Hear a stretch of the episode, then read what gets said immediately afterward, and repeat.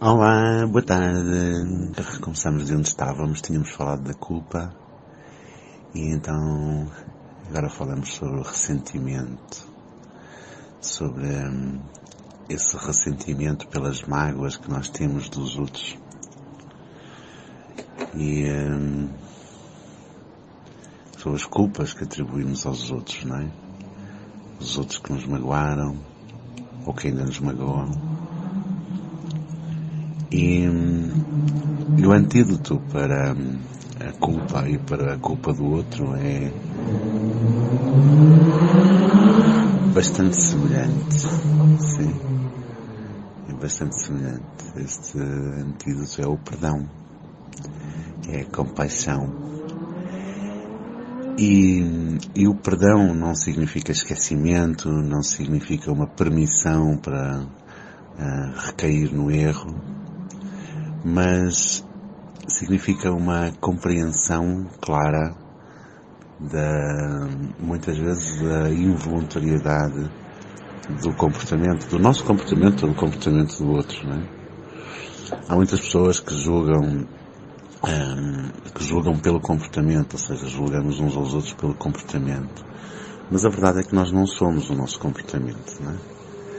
O nosso comportamento depende muito de de estados emocionais e de circunstâncias externas e às vezes de determinados enredos de, né, de, de, circunstâncias que se vão acumulando e, e que às vezes nos levam a determinados estados emocionais em que muitas das coisas que fazemos são involuntárias. Então o antídoto para a culpa e para o ressentimento é o perdão. O perdão só se consegue com grande compaixão. Só, só consegues perdoar verdadeiramente a ti próprio ou outra pessoa quando tu começas a, a exercer essa compaixão. E para isso nós temos que abrir o nosso entendimento, nós temos que uh, sair um bocadinho da nossa bolha, é? sair dos nossos sapatos tentar pôr-nos nos sapatos do outro. E quando estamos a falar em relação ao outro, não é? E em relação a nós, nós temos que sair um bocadinho deste papel crítico e julgador que temos em relação a nós próprios. Não é? Somos muito críticos e muito julgadores em relação a nós próprios. Então sair deste papel de crítico e de julgador e compreender a situação como um todo, compreender que somos humanos, não nascemos prontos para nos irmos gastando, nascemos não prontos para nos irmos construindo. E isso significa então que muitas vezes é as circunstâncias, a ignorância, a falta de conhecimento, eh, levam-nos a reações emocionais que nós não conseguimos controlar e dos quais depois sentimos-nos culpados. E isto também é válido em relação àquilo que é o comportamento dos outros, não é? Muitas vezes há uma sucessão de acontecimentos que levam a reações emocionais e que depois despoletam determinados tipos de comportamentos que as pessoas também não se orgulham, com certeza, não é? Eu acredito sinceramente no ser humano e acredito que não há nenhum ser humano que esteja reconciliado consigo próprio uh, que, que faça mal a outras pessoas. Sim.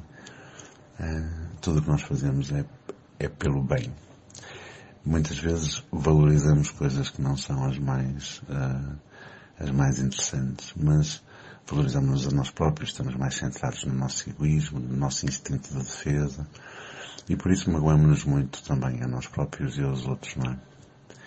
Mas é preciso então compreender os estados emocionais em que nós estávamos quando praticamos alguma coisa que senti, da qual agora sentimos culpa. E é preciso compreender também o estado emocional em que está a outra pessoa, ou estava a outra pessoa de quem temos ressentimento quando ela nos magoou. E isso é pela compaixão.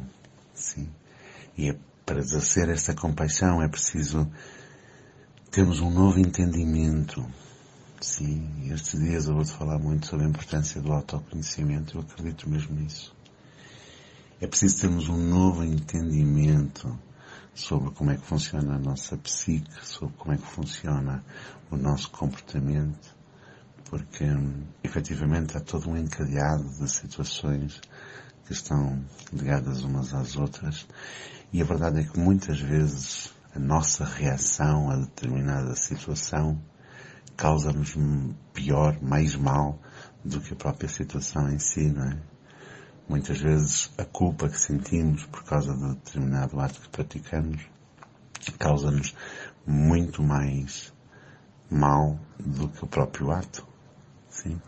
E vale a pena pensar nisto. E muitas vezes também nós, com o ressentimento que alimentamos durante anos, ou décadas, se calhar às vezes grandes vidas, todas as vidas, durante toda a vida, é? muitas vezes alimentamos ressentimentos que nos causam muito mais mal do que qualquer coisa que nos tenhamos feito, que nos tenham feito. Sim, vale a pena então pensar nisto, vale a pena então libertarmos-nos da culpa, libertarmos-nos do ressentimento, deixar ir, como se diz no mindfulness. Porque deixar ir o velho é abrir a porta ao novo, sim. E ainda insisto que lá nas meditações, que estão lá no, na página de Boas-Vindas, depois ponho o link mais tarde, há lá a meditação luz e fumo, ajuda muito a isso, é expulsar de nós os sentimentos e os pensamentos e as recordações que já não interessam, deixar ir o que é velho, abrirmos-nos ao novo, sim, abrirmos-nos à nova experiência da vida, ao momento presente, e porque é no momento presente que a vida acontece. Sim. Um grande abraço, eu volto mais logo, porque entretanto queria, eh, queria conversar contigo sobre outros temas, para falarmos sobre os venenos da mente, entre hoje e amanhã, para que na próxima semana possamos falar dos medos, não é? Os medos, as coisas que temos medos inconscientes e irracionais, para que possamos desintoxicar estes, estes medos. Sim. Então sim, a, a meditação da luz e fumo vai ajudar-te a expulsar de ti essas coisas que já não interessam e vai ajudar-te a abrir-te à nova experiência e sobretudo então a esta nova necessidade do conhecimento para que a tua compreensão possa ser mais alargada, para que possamos ter mais eh, para que se nos possam oferecer mais perspectivas sobre o que é que realmente nos está a acontecer, para que possamos reagir de uma forma mais natural àquilo que nos acontece. Sim, estamos juntos. Estamos a mudar o mundo uma pessoa de cada vez e tu podes começar pela tua. Sim. Fica por perto porque vamos fazer a tua vida dar certo. Um grande, grande abraço e até logo. Obrigado.